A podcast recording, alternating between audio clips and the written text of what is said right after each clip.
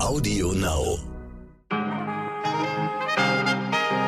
Liebe Zuhörerinnen, ich wünsche Ihnen einen guten Morgen an diesem ja, Freitag, den 13. Ich bin immer noch Michelle Abdullahi und hier ist für Sie heute wichtig mit unserer Langversion. Ja, heute bin ich noch ein bisschen besser drauf als sonst, denn Tata, wir, also heute wichtig, damit ein bisschen auch Sie, muss ich sagen, weil Sie hören uns ja jeden Tag, sind beim Deutschen Podcastpreis nominiert und das gleich in zwei Kategorien. Als bester Newcomer, ja, ich bin ja erst 41. Und was mich noch mehr freut, in der Kategorie beste journalistische Leistung. Das freut uns wirklich ähm, sehr, sehr cool und nun sind die Daumen gedrückt, damit wir den Preis auch hoffentlich holen. Ja. Das war's dann wieder für heute. Wir sehen uns morgen wieder. Äh, nee, kleiner Scherz. Neben dem ganzen Champagner trinken auf die Nominierung haben wir trotzdem auch noch eine frische Ausgabe heute wichtig produziert, denn ein wichtiger Sonntag steht vor der Tür. Ein Fünftel aller Menschen in Deutschland ist an diesem Sonntag zur Wahl aufgerufen. Nordrhein-Westfalen wählt und wir fragen uns, welche Signalwirkung hat diese kleine Bundestagswahl auf Bundeskanzler Scholz und die Koalition? Unsere Politikexpertin, Frau Professor Ursula Münch, Sie wissen, ich liebe sie, sagt, der Ausgang könnte dramatische Folgen haben. Aktuell liegt die CDU 4% vor der SPD, doch noch ist natürlich alles offen. Beide Kandidaten haben einen Bonus. So ist CDU-Ministerpräsident Hendrik Wüst Vorsitzender der Ministerpräsidentinnenkonferenz. Und Thomas Kutschaty hat dafür die Unterstützung des Kanzlers, wie man auf vielen Wahlplakaten in Nordrhein-Westfalen sehen kann. Warum beides kein Bonus ist, gleich hier im Interview.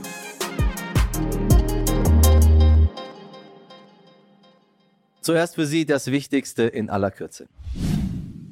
Während in Europa die Corona-Pandemie nach zwei Jahren endlich überstanden scheint, vermeldete Nordkorea gestern seinen ersten bestätigten Fall mit dem Virus. Ob ich das mal wirklich glauben kann, dass das der erste Fall sein soll, naja, schauen wir mal. Was ich aber definitiv glaube, ist die Meldung der Weltgesundheitsorganisation. Demnach sind alleine in Europa zwei Millionen Menschen an dem Virus gestorben. Deutschland befreit sich weiter aus der Abhängigkeit vom russischen Gas. Laut Bundeswirtschaftsminister Robert Habeck könnte Deutschland bereits im kommenden Winter einen Gasboykott verkraften. Das teilte der Minister gestern der Wirtschaftswoche mit. Ein wahrer Meilenstein der Physik ist einem internationalen Team von Astronomen jetzt geglückt. Diese haben nämlich zum ersten Mal ein Bild von einem massiven schwarzen Loch in der Milchstraße veröffentlicht. Es ist damit der erste visuelle Beleg für die Existenz eines solchen Objektes im Zentrum der Galaxie. Der Arbeitsmarkt erholt sich. Die Arbeitslosenquote sank letzten Monat, aber in Deutschland gibt es immer noch so viele unbesetzte Stellen wie noch nie. Das ergab eine Erhebung des Instituts für Arbeitsmarkt und Berufsforschung IAB in Nürnberg.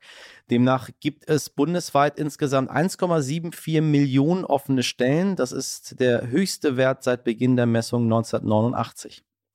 Lange Zeit galt der US-amerikanische Tech-Gigant mit dem angebissenen Apfel als Logo als das wertvollste Unternehmen der Welt. Jetzt wurde Apple jedoch an der Spitze abgelöst und das vom saudi-arabischen Ölgiganten Saudi Aramco. Grund dafür ist, dass Aramco von den steigenden Ölpreisen profitieren konnte, während Apples Aktien wegen Liefer- und Produktionsschwierigkeiten sanken.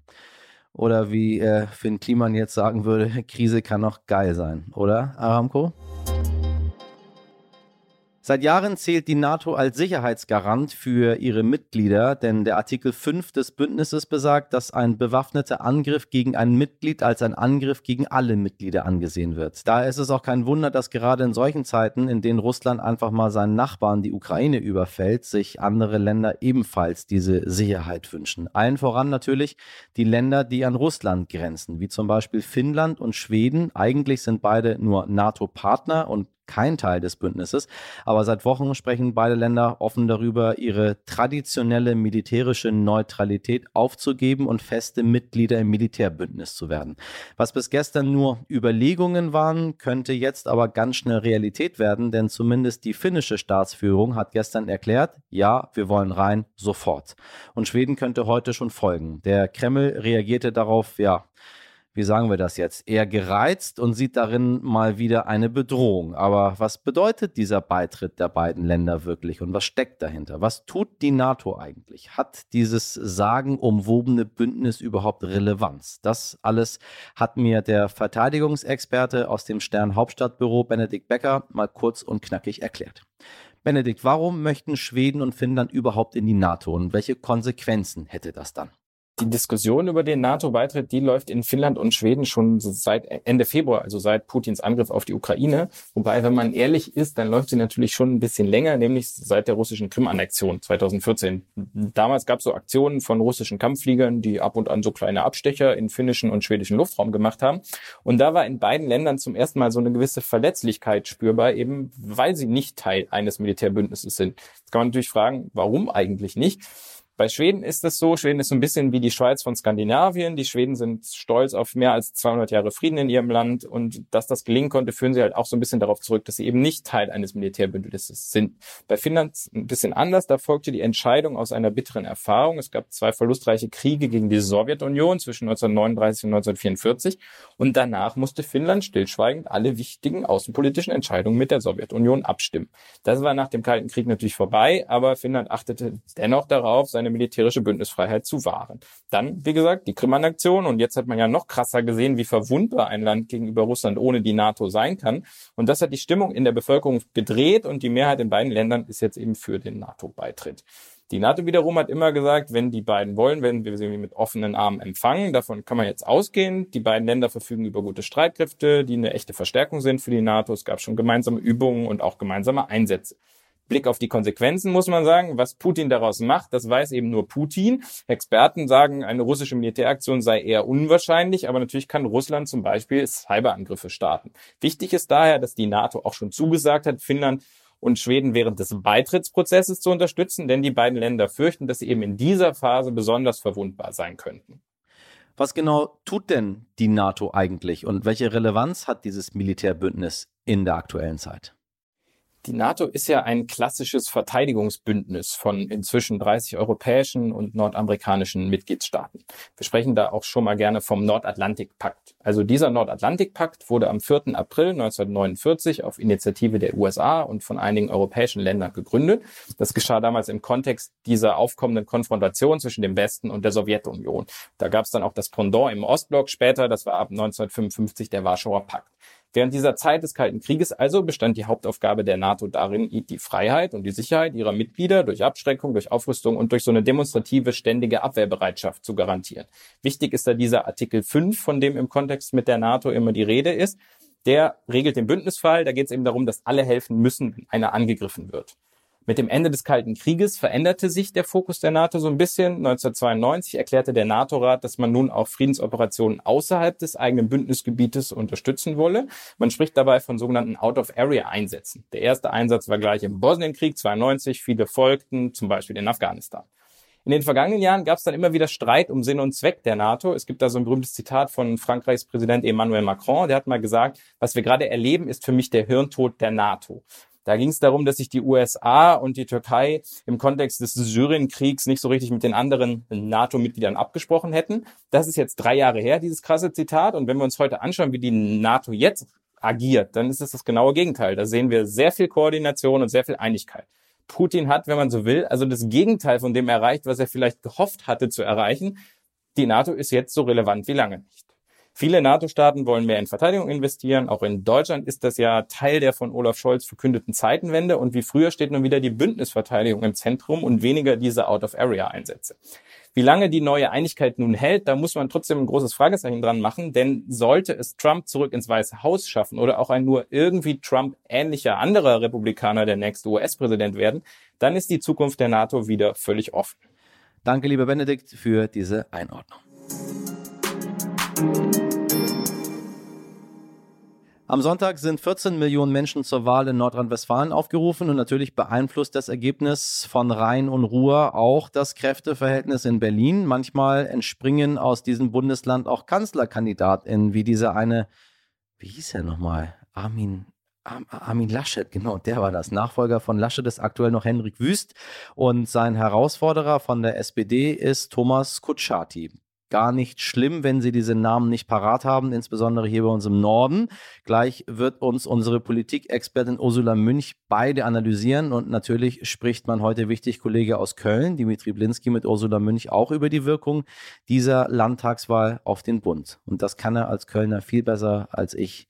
Äh, Elbe und Alsterkind hier im Norden, der schon weiß, wo NRW liegt, aber nicht so genau, was da passiert. Frau Professor Münch, ich grüße Sie. Guten Tag, Herr Blinski. Guten Tag. Ja, wir wollen heute ein bisschen auf die sogenannte kleine Bundestagswahl äh, blicken. In NRW sind Wahlen an diesem Sonntag und äh, wir wollen uns mal anschauen, was dort eigentlich passiert und ähm, wie die Spitzenkandidaten so aufgestellt sind. Mm, ich äh, fand es ganz interessant. Hendrik Wüst, der derzeitige Ministerpräsident, hat äh, natürlich auch den Erfolg von Daniel Günther gelobt und hat gesagt, das sei auch auch ein Riesensignal, auch ein Rückenwind äh, für die CDU hier in Nordrhein-Westfalen. Wenn wir uns die Zahlen von heute anschauen, dann liegt die CDU bei 32 Prozent und die SPD bei 28 Prozent. Was würden Sie sagen? Kommt da schon was an von diesem Rückenwind? Also ich würde sagen, wenn man sich die Entwicklung der Zahlen, der Umfragewerte anschaut, kann man tatsächlich feststellen, da kommt ein klein wenig Rückenwind bei der CDU in Nordrhein-Westfalen schon an. Äh, den hätte die SPD auch dringend nötig. Sie hat ihn nicht. Beide Kandidaten finde ich ist ganz interessant. Die haben einen kleinen Bonus. Hendrik Wüst ist Vorsitzender der Ministerpräsidentenkonferenz, saß neben Scholz, ist bundesweit auch ähm, ja präsent gewesen in den letzten Monaten auch und gleichzeitig äh, Thomas Kutschaty von der SPD sozusagen aus der Partei des Kanzlers, der sich hier, wenn man durch Köln oder generell durch NRW läuft, dann sieht man die beiden auch immer wieder auf Plakaten nun haben sozusagen ja beide so einen kleinen Bonus auch. Wen sehen Sie dann vorne? Also wird es tatsächlich so sein, dass die, dass die CDU da mit diesem kleinen Vorsprung dann tatsächlich auch durchs Ziel kommt? Also im Augenblick schaut es so aus, als ob die CDU tatsächlich die Nase etwas vorn hätte.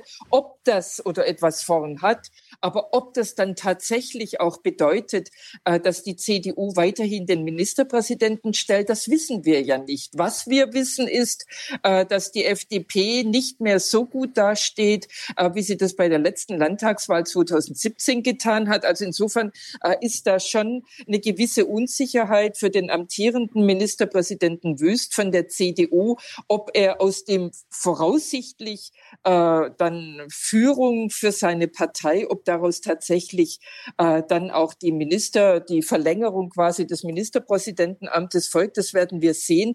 Und äh, was Sie so angesprochen haben mit den Vorteilen, die beide so haben, naja, da kann man äh, im Grunde schon feststellen, äh, dass diese Vorteile äh, im Grunde schon wieder ein bisschen ja veraltet eigentlich sind. Wüst äh, spielt in der Ministerpräsidentenkonferenz, davon kann er nicht mehr zehren. Äh, Corona scheint uns allen Monate, wenn nicht Jahre äh, her die Themen sind bekanntlich andere. Äh, insofern ist diese Präsenz, die Wüst hatte, als er ganz frisch im Amt war, von der profitiert er meines Erachtens nicht mehr.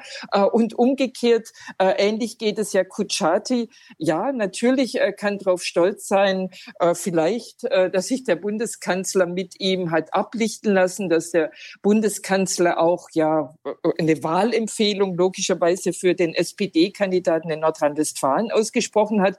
Äh, und gleichzeitig äh, kann es aber eben auch sein, dass Kutschaty und die NRW-SPD äh, eben eher einen Nachteil davon hat, dass die Bundes-SPD zurzeit keine besonders hohes Ansehen in der Bevölkerung genießt, weil Olaf Scholz als Bundeskanzler schon mal besser gepunktet hat. Und was würden Sie sagen, wäre das im Normalfall ein eindeutiger Bonus, wenn ähm, ja Kanzler oder Kanzlerin sich dann auch zusammen mit dem mit dem Kandidaten zeigen? Das ist immer umstritten und das ist schwierig zu sagen. Äh, Gerade in Nordrhein-Westfalen, da gibt es natürlich ganz viele schon in die Vergangenheit natürlich zurückreichende Überlegungen. Man sagt immer, das sei die kleine Bundestagswahl, weil eben ein Fünftel der bundesdeutschen Wahlberechtigten leben und können wählen in Nordrhein-Westfalen. Also aus dem Grund hat diese Wahl immer viel Bedeutung. Aber über die Beziehungen zwischen Bund und Land, äh, das geht immer ganz unterschiedlich. Also man kann nicht automatisch äh, davon profitieren als nordrhein-westfälischer Kandidat, äh, wenn man den Bundeskanzler oder die Kanzlerin in derselben Partei hat. Das kann gut gehen, hängt von der Tagespolitik ab, ist aber kein Automatismus. Nun sagt man immer, der Ministerpräsident, die Ministerpräsidentin ähm, hätte einen Amtsbonus. Äh, wie sehen Sie das bei Hendrik Wüst? Ich meine, es ist äh, noch gar nicht so lange her, seitdem er ins Amt gekommen ist. Ne? Also gewisser Amtsbonus, das haben wir bei den ganzen letzten Landtagswahlen festgestellt. Äh, da hatten die Amtsinhaberin oder der Amtsinhaber jeweils einen Amtsbonus. Aber es ist, wie Sie sagen, äh, Wüst ist der Ministerpräsident in der ganzen Bundesrepublik und auch in der Geschichte der Bundesrepublik, der die kürzeste Vorlaufzeit hatte, als äh, Amtsinhaber sich dann Neuwahlen stellen zu müssen. Und insofern äh, so große Dominanz hat er da jetzt noch nicht erreichen können, so großes Ansehen. Ganz im Gegenteil, man kann ja auch sagen, also es gibt ja dann einen großen landespolitischen äh, Skandal und das ist der Umgang äh, und die Präsenz äh, der nordrhein-westfälischen Ministerinnen und Minister äh, nach der Überschwemmungskatastrophe im Sommer letzten Jahres. Äh, und insofern, äh, da ist der Amtsbonus nicht unbedingt ein Vorteil, sondern der sogenannte Mallorca-Skandal kann auch unter Umständen ein kleinerer Nachteil für Wüst sein. Unsere Kolleginnen von NTV haben diese Woche auch in einem Artikel gefragt, wie viel Daniel Günther steckt eigentlich in Hendrik Wüst, weil man seit, äh, ja, seit dem letzten Wochenende zeigen und vergleichen sich alle gerne mit Daniel mhm. Günther, dem Ministerpräsidenten aus dem Norden, der so einen Erfolg eingefahren hat. Ähm, wenn wir die beiden so nebeneinander stellen, was würden Sie sagen? Ähm, ja, wie viel steckt von dem einen in dem anderen? Also ich würde sagen, da gibt es natürlich die eine oder andere Parallele, ist ja klar, aber es gibt doch auch nennenswerte Unterschiede. Und die Unterschiede äh, würde ich jetzt zunächst mal in der Positionierung, in der eigenen Positionierung innerhalb der CDU wahrnehmen. Also Daniel Günther gilt jemand als dezidiert liberaler.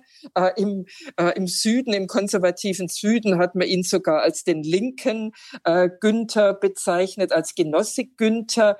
Äh, Soweit muss man nicht gehen, aber also insofern, da ist eine, durchaus eine, ein Unterschied zwischen Wüst und äh, Günther in der parteipolitischen Positionierung innerhalb der CDU. Äh, und ähm, ja, die, die, die, der Kurz, Kurs von beiden Politikern, äh, also Günther äh, hat damit punkten können mit seinem sehr integrativen Kurs, äh, den er mit seiner Jamaika-Koalition, der einzigen in der Bundesrepublik gefahren ist. Das sieht man ja jetzt auch daran, dass er, obwohl er nicht müsste als Ministerpräsident, als frisch im Amt bestätigter äh, wahrscheinlich eine übergroße Koalition formen will, erneut eine Jamaika-Koalition formen will, während Wüst ja durchaus auch äh, freundlich mit seinem Koalitionspartner, mit den Liberalen umgeht, aber nicht im Grunde dieses Lagerübergreifende spielt. Er hat es überhaupt nicht müssen. Also insofern ist da ein bisschen ein anderer Hintergrund. Wo eine Gemeinsamkeit aber wiederum zwischen beiden liegt, ist, dass ja nun schon beide, zumindest in den Medien, ich halte es für ein bisschen übertrieben noch, äh, als potenzielle äh, Kanzlerkandidaten der CDU ja gehandelt werden. Ja. Äh, nicht unbedingt Friedrich Merz, sondern ja, wenn Wüst jetzt tatsächlich nicht nur gut abschneiden würde, seine Partei, sondern wenn er es schaffen schaffen würde, eine Koalition zu schmieden in NRW, dann würde ihn das schon in der Thronfolge äh, etwas näher bringen zum Kanzleramt, aber da gibt's noch Konkurrenz und es ist ja auch noch lang. Wenn wir noch mal kurz auf die FDP schauen, die liegen jetzt aktuell bei acht Prozent, haben auch mehr als vier Prozent verloren. Was glauben Sie, was, was ist da eine Erklärung dafür? Es ist ja eine Partei, die jetzt auch an der Regierung beteiligt mhm. ist. Ähm, fühlen sich die WählerInnen nicht, nicht gehört oder was, was könnten da Gründe dafür sein? Also zunächst mal, bevor ich das im Detail beantworte, muss man zunächst mal feststellen, das FDP-Ergebnis bei der letzten Landtagswahl von 2017 in NRW war ein über, überdurchschnittliches Ergebnis für die FDP. Also das darf man ja auch nicht übersehen. Also das war eher ein Ausreißer nach oben. Im Jahr 2017 bei der Landtagswahl 2012 äh, hatte die FDP damals 8,6 Prozent und davon ist man, da ist man ja relativ nah dran und auch wenn man die Jahre zurückgeht, äh, da lag die FDP auch schon deutlich unter 8 Prozent. Äh, insofern das letzte Ergebnis war eher ein, äh, ein Ausreißer. Natürlich misst sich die Partei jetzt selbst dran und sie wird daran gemessen. Äh, aber äh, ich finde schon, dass man das auch immer in die größeren Zusammenhänge einreihen muss. Warum äh, die FDP jetzt im Grunde nicht im Unterschied zu den Grünen, warum die FDP äh, nicht davon profitieren kann, äh, davon, dass sie an der Ampel in, in Berlin beteiligt ist und dass sie natürlich auch in NRW natürlich ja auch Regierungspartei ist. Dafür gibt es meines Erachtens viele Gründe. Der Hauptgrund, ich würde zwei nennen, nennen. Der Hauptgrund ist ein landespolitischer Grund, das ist die Bildungspolitik. Also Schulpolitik ist mit das schwierigste Ressort, das man auf Landesebene haben kann. Das hatte eine und hat eine FDP-Ministerin, Frau Gebauer, inne, die sich im Zuge der Corona-Politik in den Schulen sehr viel Feinde geschaffen hat, sehr viel unzufriedene Eltern, zumindest die Hälfte der Eltern war unzufrieden. Die Zufriedenen, die melden sich ja immer nicht zu Wort. Also das äh, ist ein Problem für die nordrhein-westfälische FDP und äh, mit Blick auf die Kernwählerschaft die stören sich dann schon ein bisschen dran, äh, dass man im Bund äh, die FDP durch den Krieg äh, und natürlich auch durch die Nachwirkungen der Pandemie gezwungen ist, von ihrer ja von ihrer Schuldenbremspolitik wegzugehen, nicht mehr zu sparen, sondern das Geld quasi mit vollen Händen auszugeben. Das kommt zumindest bei der Kernklientel der FDP nicht an und das wirkt sich eventuell auch ein bisschen auf die Landtagswahlen aus. Frau Münch, wenn wir uns nochmal die SPD anschauen, ähm, hier in NRW mit, ja, wie ich schon sagte, 28 Prozent etwa, je nachdem, es wird sicherlich noch einige Verschiebungen geben. Wenn die SPD es tatsächlich nicht in die Regierung dann auch schafft, hier auf Landesebene, und was bedeutet das dann für den Kanzler Scholz? Was bedeutet das für den Bund? Was bedeutet das für Berlin? Welche, ja, welche Unruhe entsteht da oder welche Signalwirkungen hat diese Landtagswahl? Ja, also es ist wie bei jeder Landtagswahl. Die, die gut abschneiden, werden sagen, das ist der Trend für den Bund. Äh, und die, die schlecht abschneiden, werden genau das Gegenteil sagen. Das kennen wir schon. Bei NRW fällt einem das immer ein bisschen schwerer. Es ist tatsächlich ja ein Fünftel der bundesdeutschen Wählerschaft kann und könnte in NRW wählen. Ja, ich meine, für die SPD äh, geht es da tatsächlich um einiges. Äh, sie hat im Grunde jetzt in NRW ein ähnliches Problem wie sie schon in Schleswig-Holstein hatte, äh, wobei die Länder ansonsten natürlich sehr verschieden sind. Aber die beiden Spitzenkandidaten haben etwas gemeinsam. Sie sind selbst im eigenen Land nicht so bekannt, wie man als Herausforderer des Amtsinhabers eigentlich sein müsste. Das gilt auch für Herrn Kutschaty, der zwar schon mal äh, unter Hannelore Kraft, als die Ministerpräsidentin war von der, äh, von der SPD, war er schon Justizminister. Also er hat schon Regierungserfahrung, äh, aber Justizminister Minister sind jetzt auch immer nicht in der vordersten Reihe. Also sprich, er hat das Problem, nicht allzu bekannt im Land zu sein. Äh, und ich vermute, wenn es jetzt tatsächlich für die SPD nicht gut ausgehen sollte und wenn Kutschaty auch nicht Ministerpräsident werden könnte, was im Augenblick noch nicht absehbar ist und was wir vermutlich noch nicht mal am Wahlabend wissen werden, weil er ja unter Umständen die SPD auch als Zweitplatzierte vielleicht versuchen könnte, eine Koalition zu schmieden mit den Grünen. Wenn es nicht klappen sollte, ist es natürlich für die SPD ein Debakel. Äh, auf Bundesebene auch.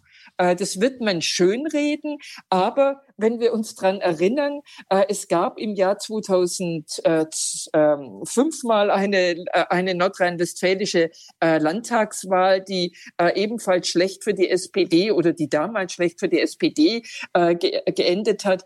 Und die war dem damaligen SPD-Bundeskanzler Gerhard Schröder sogar Anlass, als das als Beweis für mangelndes Vertrauen der Bevölkerung zu sehen. Und er hat damals über Umwege äh, dann sogar Neuwahlen im Bundestag herbeigeführt mit der Begründung äh, der Landtagswahl. Das wird jetzt um Gottes Willen Olaf Scholz natürlich nicht tun. Ja, ja. Aber Sorgen machen muss man sich schon, dass unter Umständen die Bundestagswahl der Ausreißer war äh, und nicht, äh, nicht eine Landtagswahl. Also insofern wird man äh, natürlich sich sorgen und dann trotzdem weiter im Tagesgeschäft machen. Also da wird nicht allzu viel passieren. Äh, wir sind äh, in einer besonderen äh, außenpolitischen Situation. Äh, da hat ein Kanzler dann auch nicht so große Möglichkeiten umzusteuern, äh, weil es gegebenenfalls dann vielleicht auch viel mit der mit mit einer nicht hinreichenden Zufriedenheit mit seinem sicherheits- und außenpolitischen Kurs zu tun hat. Den wird er aber nicht wegen wegen der Landtagswahl in Nordrhein-Westfalen ändern, Scholz. Frau Professor Mönch, vielen lieben Dank für Ihre Einschätzung und wir blicken dann ganz gespannt auf den Sonntag. Und wie genau. Sie es gesagt haben, höchstwahrscheinlich ist es so, dass es am Sonntag auch noch kein Ergebnis geben wird. Zumindest weiß man dann wahrscheinlich noch nicht, wer regieren wird. Aber wir wissen dann, wer die Nase vorne hat. Das zumindest. Vielen lieben Dank Ihnen. Dankeschön, Herr Blinski. Vielen Dank an Frau Professor Münch für die Analyse und mir bleibt nur zu sagen, meine Damen und Herren, gehen Sie unbedingt zur Wahl, wenn Sie in Nordrhein-Westfalen wohnen, beteiligen Sie sich in anderen Ländern, würden die Menschen viel, viel, viel dafür geben, nach ihrer Stimme überhaupt mal gefragt zu werden. Ohren auf.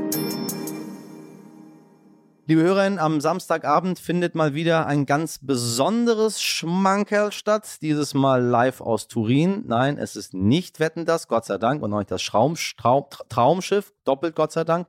Ich meine eine Show, bei der Deutschland das letzte Mal vor zwölf Jahren gewinnen konnte und meistens eher mit null Punkten nach Hause fährt. Ja, es ist der Eurovision Song Contest. Und eines vorweg, auch dieses Jahr braucht sich Deutschland wahrscheinlich keine großen Chancen auszurechnen dafür, aber die Ukraine. Die treten nämlich mit der Band Kalush Orchestra und dem Song Stefania an, einem Mix aus Rap und Folklore. Die Band gehört zu den erfolgreichsten KünstlerInnen der Ukraine. Eigentlich war der Song der Mutter des Frontmanns Ole Psyuk gewidmet, aber durch den Krieg münzen viele UkrainerInnen das Lied auf ihre Heimat. Eigentlich dürfen Männer zwischen 18 und 60 Jahren derzeit nicht aus der Ukraine ausreisen, damit sie kämpfen. Bei der Band wurde jedoch eine Ausnahme gemacht, genauso wie bei der ukrainischen Fußballnationalmannschaft im Übrigen, weil sie ihr Land repräsentieren und bei Benefizspielen Geld sammeln dürfen. Und ich möchte Ihnen sagen, ich gucke den ESC zwar eigentlich immer regelmäßig, aber dieses Jahr werde ich das wahrscheinlich noch ein bisschen intensiver tun und mal gucken. Vielleicht stimme ich auch mal zur Abwechslung ab. Denn es war noch nie so leicht, ein politisches Zeichen zu setzen. Und wenn die Ukraine echt gewinnen sollte, dann findet der ESC im nächsten Jahr in Kiew statt, was auch ein sehr starkes Zeichen wäre.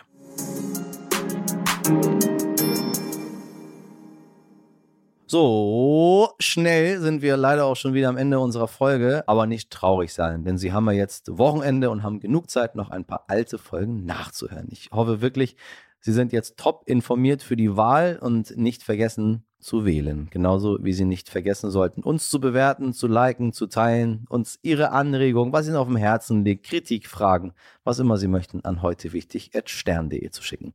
Meine ganz und gar nicht abergläubische Redaktion besteht an diesem Freitag, den 13. nach wie vor aus Mirjam Bittner, Dimitri Blinski, Etienne Cebula und Frederik Löbnitz. Produziert wurde diese Folge von Alexandra Zewisch. Wir hören uns am Montag wieder in alter Frische zur gewohnten Uhrzeit ab 5 Uhr. Ich wünsche Ihnen einen schönen Freitag, ein äh, hoffentlich sonniges Wochenende. Machen Sie was draus. Ihr Michel Abdullahi.